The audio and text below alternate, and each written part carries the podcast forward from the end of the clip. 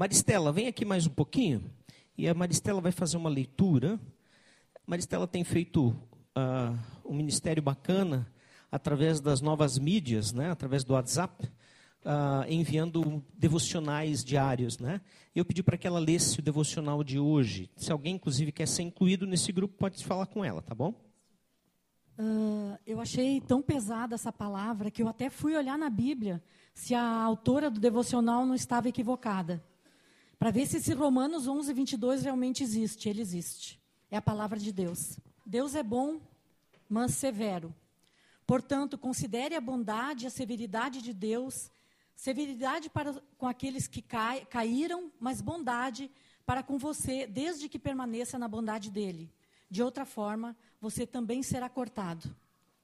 Suas atitudes podem estar oferecendo uma passagem de primeira classe para um lugar muito distante de Deus. Não se engane, a desobediência o separa do Senhor. A severidade de Deus não tolera o pecado. Tenha sempre em mente o que Jesus disse: não tenham medo dos que matam o corpo, mas não podem matar a alma. Antes, tenham medo daquele que pode destruir tanto a alma como o corpo no inferno. Mateus 10, 28. O casal de namorados que não espera pelo casamento para ter vida íntima, o funcionário que mente para o chefe, a dona de casa afeita a fofocas, o pastor que rouba as ovelhas, a mentira, a pornografia, a bebedice, a injustiça. Estes pecados e tantos outros foram parte da vida de muitos que vivem um cristianismo de fachada. Tal pessoas estão iludidos a pensar que irão morar, morar, no céu, pois vivem em total oposição à vontade de Deus. Espero que esse não seja o seu caso. Viva em santidade, separado do que é mal, seja radical. Rejeite o pecado e decida-se agora por romper com tudo o que desagrada ao Senhor, seja nas pequenas ou nas grandes atitudes. Deus, é daí a oração, né? Deus renuncia tudo o que não está de acordo com a tua vontade para a minha vida. Amém. Obrigado, Maristela. Gente, não, para Deus não existe por acaso, tá? Essa história de, ah, foi o acaso, é, é uma maneira da gente querer acreditar que nós temos o controle sobre as coisas. Mas isso não existe. Até porque eu quero é, compartilhar com vocês. Hoje nós teremos um outro pregador aqui que ficou doente hoje à tarde e não pôde vir. E então eu disse: Deus, me dá uma palavra e vamos lá. E quando eu comecei a fazer o trabalho da mensagem, é, eu lembrei. Aliás, eu comecei a fazer o trabalho da mensagem e, e no meio desse trabalho, eu lembrei que de manhã a Rose e eu havíamos lido essa mensagem. E eu vi o quanto ela fechou 100% com, esse outro texto, que eu não procurei a partir da devocional. Em outras palavras, Deus tem um recado para nós hoje à noite. Nada é por acaso. Vamos orar mais uma vez.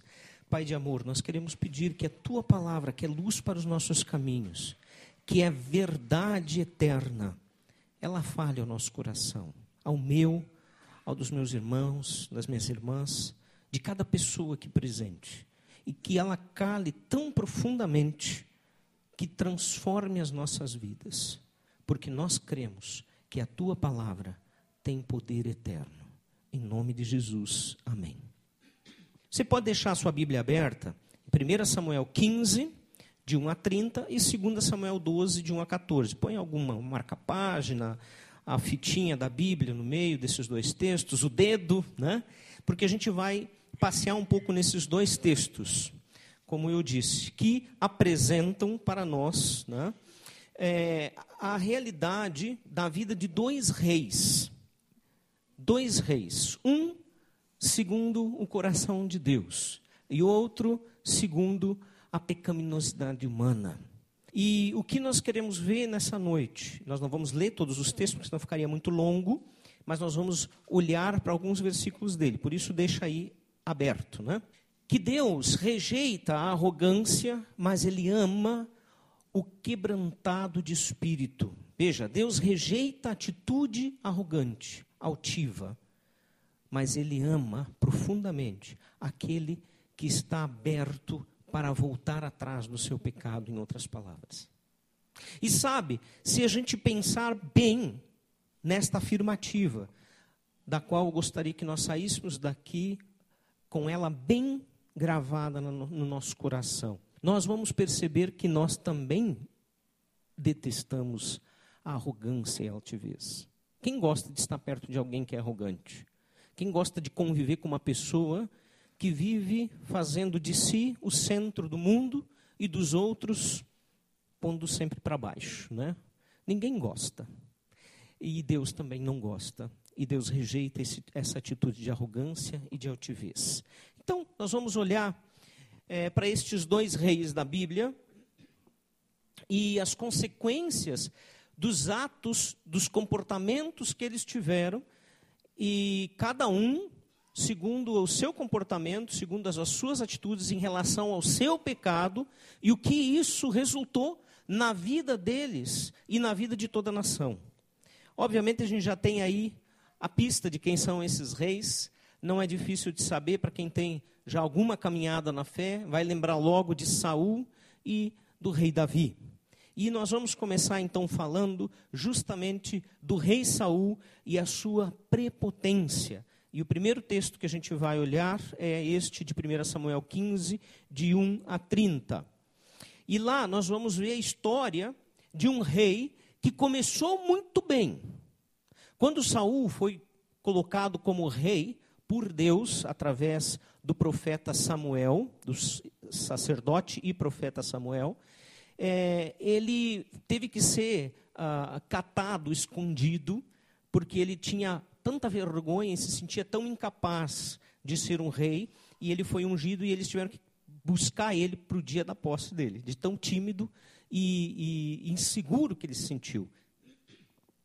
E a gente costuma dizer que pena que Saul não continuou assim no seu ministério, sabendo que ele não tinha capacidade, mas que Deus iria fazer através dele. Infelizmente, isso não foi a vida do rei Saul, porque logo logo a arrogância e a prepotência tomaram conta do seu coração contra o próprio Deus. E o texto agora que nós vamos ver, na verdade, é um enfecho uh, de todas as situações que antes ele já mostrava sendo um homem arrogante. Então, como é que você vai saber sobre estas coisas anteriores? Leia o livro de 1 Samuel na sequência. Você vai ver desde o do momento que ele foi uh, ungido como rei, no momento que ele toma posse, e quando ele começa então a ter as atitudes de arrogância contra Deus, finalizando, né, tendo o seu desfecho final aqui uh, nessa situação de 1 Samuel capítulo 15. Então, o que, é que nós vamos ver em 1 Samuel capítulo 15? Saul, este rei ungido de Israel, ele havia recebido então uma mensagem de Deus, nós vamos ver aqui dentro do nosso contexto, 1 Samuel 15, através ainda do sacerdote Samuel. E essa mensagem era de que ele se tornaria um instrumento de Deus para vingar o seu povo, né, o povo de Israel, dos amalequitas. O que, que os amalequitas né, uh, fizeram? quando Israel saiu do Egito e eles tiveram que passar na terra, nas terras de Amaleque, ah, os amalequitas, é, eles atacaram Israel, né? impediram né? e também atacaram Israel. Então, impediram de passar por ali, Israel teve que fazer uma volta muito grande, inclusive. E Deus prometeu, está descrito em Êxodo, capítulo 17, versículo 8, a 16, essa situação que eu estou contando, se quiser conferir, Êxodo 17, 8 a 16. E Deus, então, já naquela situação, declara que vingaria o seu povo escolhido por esta atitude que os amalequitas tomaram. E qual era a vingança? Já profetizada e que agora seria, iria acontecer nesse capítulo 15 de 1 Samuel, no versículo 3, nós vamos ver. Vá a ordem clara de Deus para Saul Saul, vá, ataque os amalequitas e destrua completamente tudo o que eles têm. Não tenha dó nem piedade. Mate todos os homens e mulheres, crianças e bebês, gado, ovelhas, camelos e jumentos. Extermine da face da terra o povo de Amaleque. Uh. Qual era mesmo o título da devocional? Maristela, diga aí. Lembra? Eu tenho anotado se não lembra.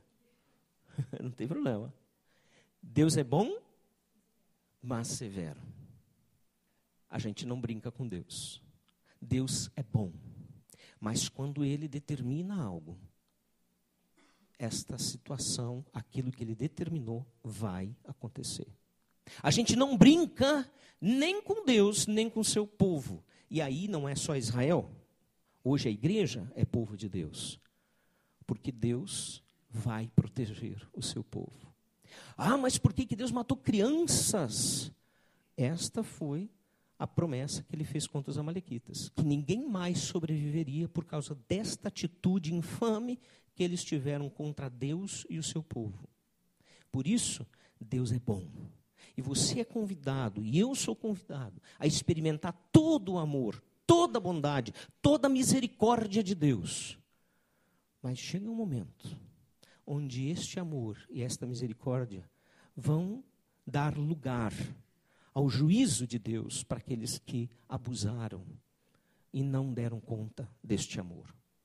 Bom, Saul nessa situação seria então o rei que seria usado na mão de Deus para tornar esta profecia, este juízo concreto contra os amalequitas. E aí então acontece a batalha, e eles vão à batalha, e como Deus prometeu, eles vencem a batalha. Só que depois de preparar o seu exército, armar emboscada e avisar né, uh, os, os, queneus para que saíssem do meio dos amalequitas, tinha o, povo queneu que estava vivendo com eles, e a promessa de destruição não era contra eles. Então ele avisou: ó, saiam do meio dos amalequitas, que senão vocês morrem junto. Não vai sobrar ninguém. Então, depois de avisar essa turma aí, né, uh, eles então vão até a batalha e o que, que acontece? Saul ataca os amalequitas, vence os homens, mas infelizmente Saul não foi obediente e submisso à ordem de Deus. Não foi submisso. Aí nós vamos ver no versículo 9 que diz assim: Saul e os seus soldados não mataram Agag, que era o rei naquele momento, também não mataram me as melhores ovelhas, os melhores touros, bezerros e carneiros e tudo mais que era bom. Mas destruíram tudo que era imprestável e sem valor. Essa era uma, é, é, era uma atitude comum das guerras medievais, não só uh, em relação ao povo de Israel. Qualquer povo naquela época ficava com os despojos de guerra. O que eram os despojos era justamente isso: aquilo que era bom, aproveitável, os tesouros, as mulheres que eram tidas como escravas sexuais depois, né? É, elas a, normalmente crianças, os machos, os homens, meninos, para se tornarem guerreiros e assim por diante, eles preservavam. O que não interessava, matavam e destruíam. Né? E ele fez isso. Ele fez o que ele estava acostumado a fazer. Ele deixou que os seus soldados fizessem. Por quê? Porque ele quis aproveitar o melhor daquela terra e não obedeceu a Deus. Gente, interessante que se nós olharmos no texto, nós vamos ver que quando ah, o Samuel chega para Saul e pergunta o que você fez, né? ele vai dizer: Não, na verdade não fui eu, na verdade foram meus homens que trouxeram para oferecer estas coisas em holocausto para o Senhor. Sem vergonha, né? Ele ainda usa os seus soldados de escudo e diz: Não, na verdade nós não deixamos de matar para ficar para a gente como disposto de guerra. A gente quer oferecer em sacrifício para Deus. Deu uma espiritualizada no negócio. Se você desobedece a Deus, não adianta espiritualizar. Deus conhece o coração. Deus sabe as intenções. Deus sabe o que está por trás daquilo que nós planejamos. Nós só conseguimos enganar as pessoas. Deus não. E naquele momento, quando Saul se justifica e dá essa, essa desculpa esfarrapada, sem pé, sem cabeça, para a sua desobediência, para a sua rebeldia mesmo, imediatamente vem a resposta de Deus a Samuel. Né? Deus fala para Samuel, que é o, o profeta e o sacerdote que está lidando com essa situação, e diz: Arrependo-me de ter posto Saul como rei. arrependo-me de ter posto Saul como rei. Naquela noite, ah, Samuel intercede por Saul. E na madrugada, ele vai ao seu encontro. E a partir deste momento, Saul torna, toma uma série de atitudes e posturas que ah, ah definiram sua total desgraça diante de Deus. Né? Porque, veja, Samuel ainda vai interceder por Saul. Dizer, Deus, dá uma chance, né? vamos ver o que acontece. E aí, olha só, me acompanhem. No versículo 12, nós estamos em 1 Samuel 15, agora versículo 12. Buscou honras pessoais por seu orgulho, em primeiro lugar. Nós vamos ver isso no versículo 12, que diz o seguinte: De madrugada Samuel foi ao encontro de Saul, mas ele lhe disseram: Saul foi para o Carmelo, onde ergueu um monumento a quê? A Deus? Não, em sua própria honra, e depois foi para Gilgal. Pô, o cara era altivo mesmo, era arrogante mesmo. Eu sou o cara. Em seguida, nós vamos ver o seguinte: que com a sua consciência lhe acusando, ele logo tratou de se justificar, mentindo para Samuel, quando ele então encontra Saul, antes que esse dissesse qualquer coisa. Quando ele vê Samuel, o Saul, ele já vai se desculpando no versículo 13. Olha lá. Quando Samuel o encontrou, Saul disse: o Senhor te abençoe. Saul, sem vergonha. O Senhor te abençoe. E ele continua dizendo: Eu segui as instruções do Senhor. Cachorro. Ó, fiz tudo o que Deus disse. Sabe, esse tipo de fala aqui é a fala de quem tem consciência pesada. Antes de ouvir qualquer coisa, já vai se desculpando.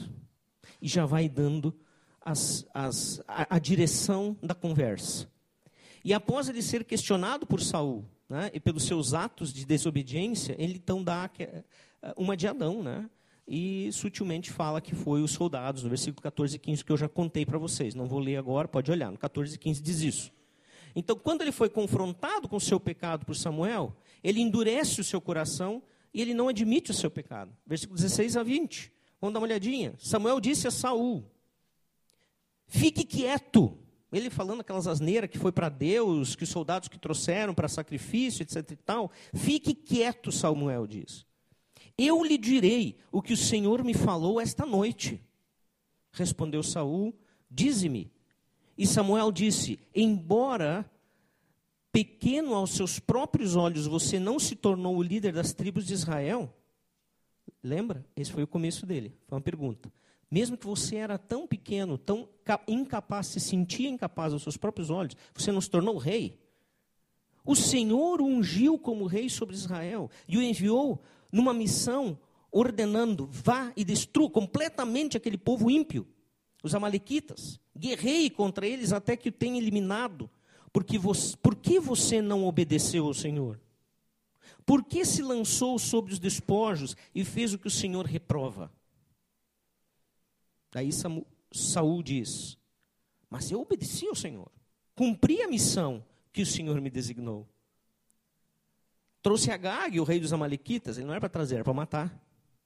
Mas exterminei os Amalequitas. Tá, mas o resto? Veja, nem sendo confrontado, ele baixa a guarda. Ele baixa a crista, o galo. Né? Essa é a atitude de Saul. Ele usou dos rituais como desculpa para aparentar uma falsa espiritualidade, tentando enganar Samuel e até pelo que o texto está dizendo, eu acho que ele acreditava que podia enganar Deus. Do jeito que ele estava falando e apresentando a coisa, ele disse: não, Deus vai se convencer. Tolo. Não tinha ideia de quanto Deus é soberano e sabe todas as coisas do coração. E aí nós vamos ver isso no versículo 21. E mesmo sendo severamente repreendido pelo seu pecado, ainda assim ele admitiu seu pecado, mas justificou-se com motivos levianos, fúteis, achando que podia manipular Deus. Você vai ver do versículo 22 ao 25, né? quando ele diz: Então Saul enviou a seguinte mensagem a Jessé. Não, peraí, pulei aqui, desculpa. 22 a 25, pulei uma página a mais que diz assim: Samuel, porém, respondeu: Ah, ele fala: Acaso tem o Senhor tanto prazer em holocaustos e sacrifícios, quanto que se obedeça a sua palavra?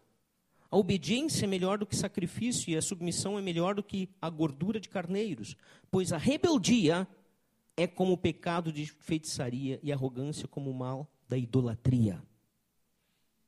Assim é comparar diante de Deus uma atitude de rebeldia. Assim como você rejeitou a palavra do Senhor, ele o rejeitou como rei. E aí ele fica apavorado e diz: Pequei, disse Saul. Violei a ordem do Senhor e as instruções que tu me deste. Tive medo dos soldados, ora. E os atendi. Agora eu te imploro, perdoa o meu pecado e volta comigo para que eu adore o Senhor. Isso ele falou para Samuel, o sacerdote. Mas a consequência do seu pecado foi a seguinte: dessa desobediência, dessa pretensão, dessa arrogância. No versículo 26, Samuel disse: Contudo, lhe disse Samuel: não voltarei com você. Você rejeitou a palavra do Senhor, e o Senhor o rejeitou como rei de Israel. Eu quero fazer uma pausa aqui. Eu imagino que você não tenha ouvido Deus falar de viva voz ultimamente. De repente, lá no seu ouvido, é, Sandro, aqui é Deus, e eu tenho uma ordem para te dar. Diego, escuta o que eu estou dizendo. Talvez você não tenha ouvido isso. Provavelmente não. Mas você tem tido a oportunidade de ouvir a voz de Deus todos os dias, ao ler a Sua palavra. E tem desperdiçado a oportunidade de ouvir a voz de Deus ao não ler a Sua palavra. Você tem ouvido a voz de Deus quando os sinais da criação mostram para você que existe um Deus Criador todo-poderoso e você não escuta. Você tem deixado de ouvir a palavra de Deus quando pessoas que estão preocupadas com as tuas atitudes inconsequentes, te dão dicas, orientações, conselhos e você não escuta. Nós não somos diferentes de Saul. Nós corremos o risco de todos os dias desobedecer arrogantemente, altivamente a orientação que Deus tem nos dado. Fecha parênteses. Voltamos para o texto. Essa foi a atitude de altivez de um rei que se perdeu por sua arrogância, por seu orgulho. Eu coloquei uma imagenzinha aqui de lateral do slide, não sei se você percebeu. Tem um carinha ali que não está com cara de arrependimento, pendurado num precipício, num galinho, está prestes a quebrar. Alguém alcançando a mão e ele não larga o saco do orgulho. Assim somos nós. Isso foi que Saul fez. Ele não largou a arrogância, o orgulho, a prepotência e foi até a morte. E aí é só você continuar lendo o livro que conta a história em sequência e você vai entender tudo. E aí nós vamos também ver agora, dar um salto para o segundo rei, um rei de carne e osso, tanto quanto Saul, o rei Davi, e o seu quebrantamento, e isso está escrito agora sim no segundo livro do profeta ou do sacerdote Samuel, ele tinha essas duas funções, era um profeta, um sacerdote do Antigo Testamento. E ali nós vamos nos surpreender. E qual a tremenda diferença que estes dois mostram que viveram, Saul e Davi. Bom, em primeiro lugar, Davi depois de ter rejeitado Saul, ele escolhe alguém melhor para si, diz o texto. Esse aí, de 1 Samuel uh, 15, 28 ainda. Né? Dar uma olhadinha lá, que é a, a, a finaleira. É onde, naquele momento, Saul é rejeitado e Deus dá esse recado até já para Saul, através de Samuel. E Samuel disse: Hoje Deus rasgou das suas mãos o reino de Israel e o deu a alguém que é melhor do que você. Davi não tinha sido ungido ainda. Até aqui não se sabia o nome de Davi, nem se sabia que era da casa de Jessé. Na sequência que nós vamos ver isso acontecendo. E agora sim, nós, nós vamos passar para o nosso segundo livro. Então, no capítulo 11 de 2 Samuel, nós vamos ver que não é o caso de Davi não ter pecado nunca e que esse foi chamado do homem segundo o coração de Deus. Não é esse o caso. Por quê? Ele era um homem pecador também. Eu estou pulando aqui a escolha dele, porque senão a gente vai levar muito tempo, tá? Então você pode ler isso no livro. Está aí, anote os textos. É uma história é, é, é, é, muita adrenalina. Você quer, gosta de filme de ação? Leia esse texto, tá? E então aqui Davi já estava como rei.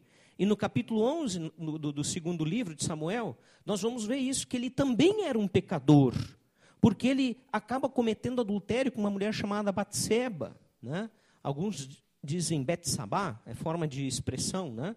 Mas Batseba a mulher de um dos seus soldados mais leais, que era o tal Durias. O povo de Israel estava em guerra e Davi fica no palácio, ao invés de acompanhar, que era o comum dos reis fazerem, de que tantas outras vezes ele fez, acompanhou vencendo as guerras. Ele fica lá no palácio de bobeira. E lá no seu terraço vê uma mulher tomando banho, lá embaixo, no seu quintal. Nua, e ali a tentação alcança o coração dele.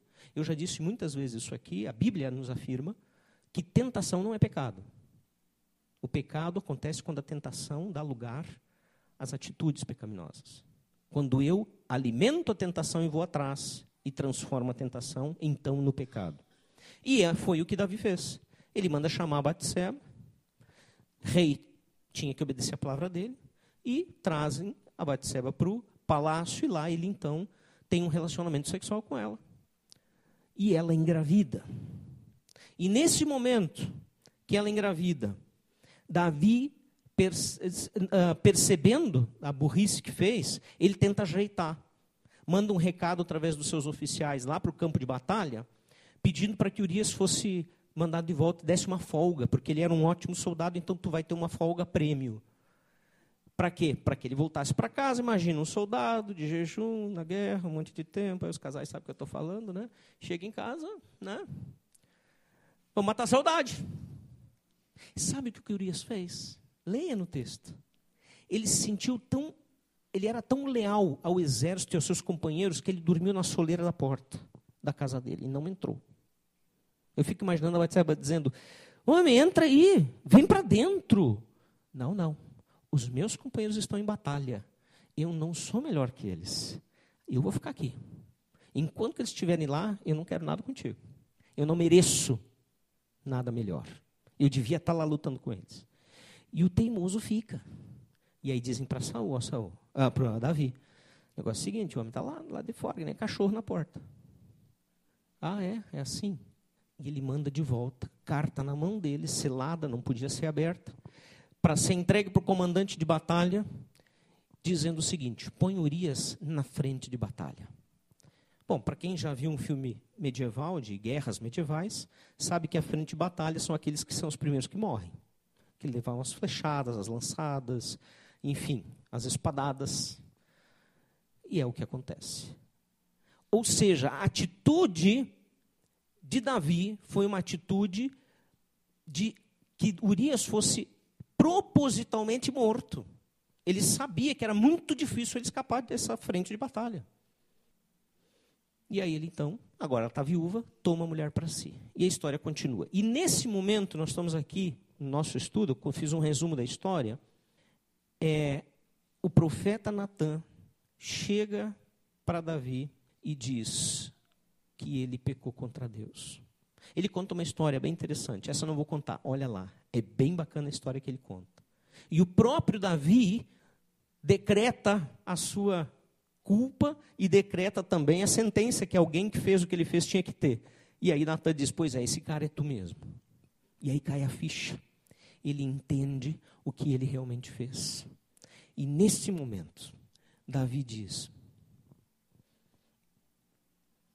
Pequei contra o Senhor. Quando o profeta Natan confrontou Davi com o seu pecado, ele diz: Então Davi disse no versículo 13: pequei contra o Senhor. Uma humilde atitude de reconhecimento do seu pecado e da dependência da misericórdia de Deus, porque ele sabia que Deus podia acabar com tudo. E ele colhe as consequências do seu pecado, que não foram poucas. Mas essa foi a postura de Davi. Em nenhum momento ele disse: Ah, não, tá, mas veja bem, Natan, eu estava lá no meu terraço, a mulher tomando banho, sem nada lá, mulherão, rapaz, eu sou homem, né, tia? Como é que eu vou aguentar? Não disse isso. Ele disse: Ô, Natan, tu é homem também, tu sabe como é que é. Imediatamente ele disse: Pequei contra o Senhor. E a resposta que o profeta Natan lhe dá é maravilhosa. Ele dá essa resposta em nome de Deus, totalmente oposta à resposta de Samuel a Saul. Ele diz no versículo 13, ainda na segunda parte: E Natan respondeu, capítulo 12, versículo 13: O Senhor perdoou o seu pecado, você não morrerá. Por quê? Porque um é abandonado por Deus, é rejeitado e tem uma morte terrível. E porque outro, que fez até coisas piores, se a gente olhar, não foi uma desobediência em matar um inimigo que Deus mandou. Ele matou um soldado leal. Ele tomou a mulher desse soldado. Por que essa diferença? Davi, ele sentiu as duras consequências do seu pecado. Olha o que acontece na família dele depois. Tudo você pode ler na sequência do livro, tá? Do que nós estamos lendo agora. Primeiro, a morte da criança concebida naquela atitude de pecado. A criança nasceu, mas ela morreu. Amnon, filho de Davi, violentou Tamar, sua meia-irmã, que era também filha de Davi, a Tamar. Absalão, de raiva, irmão da Tamar, matou Amnon por vingança. Absalão conspirou contra o próprio Davi e perseguiu ele para matar e tirar dele o reino. Que terríveis consequências nessa família. Tudo por causa de uma atitude impensada do pai. Leia, leia primeiro e segunda Samuel. Leia um pouco de cada dia. Você vai ver o que acontece nessas histórias. Agora, o interessante que nós podemos chegar e ver, e aí é, essa é a diferença, é o seguinte: que a desobediência à vontade de Deus, ela sempre constitui uma arrogante inimizade entre o homem e seu Criador, que é Deus. A vontade de Deus é que nós não rejeitemos a palavra dele. E quem é pai e mãe sabe muito bem o que eu estou dizendo, sabe muito bem o que Deus está dizendo. Nós, quando dizemos uma palavra para os nossos filhos, uma palavra de vida, para que eles não se prejudiquem, e eles, na sua tolice, querem fazer o contrário, a gente também fica firme, a gente é severo, e a gente até sofre quando vê eles tomando atitudes impensadas. E nós somos tantas vezes como esses filhos rebeldes. Nós vamos ver em 1 Samuel 15, versículo 22 e 23, o seguinte: Samuel respondeu. O que é que Deus eterno prefere? Eu li isso antes. Obediência ou oferta de sacrifício? É melhor obedecer a Deus do que oferecer-lhe em sacrifício as melhores ovelhas. A revolta contra o eterno é tão grave como a feitiçaria, e o orgulho é pecado como o pecado da idolatria. O Deus eterno rejeitou como rei porque você rejeitou as ordens dele. Na verdade, nós vamos perceber que Deus não está interessado no quanto nós podemos demonstrar que nós somos bons fazendo milhares de rituais e coisas para Ele. Vindo à igreja, participando de uma célula, dando oferta aqui na frente. Aliás, eu, eu fico pensando, vou ser bem sincero com vocês, a nossa atitude de vir à frente, entregar aqui, é a ideia de chegar diante de Deus e dizer: Eu estou me comprometendo.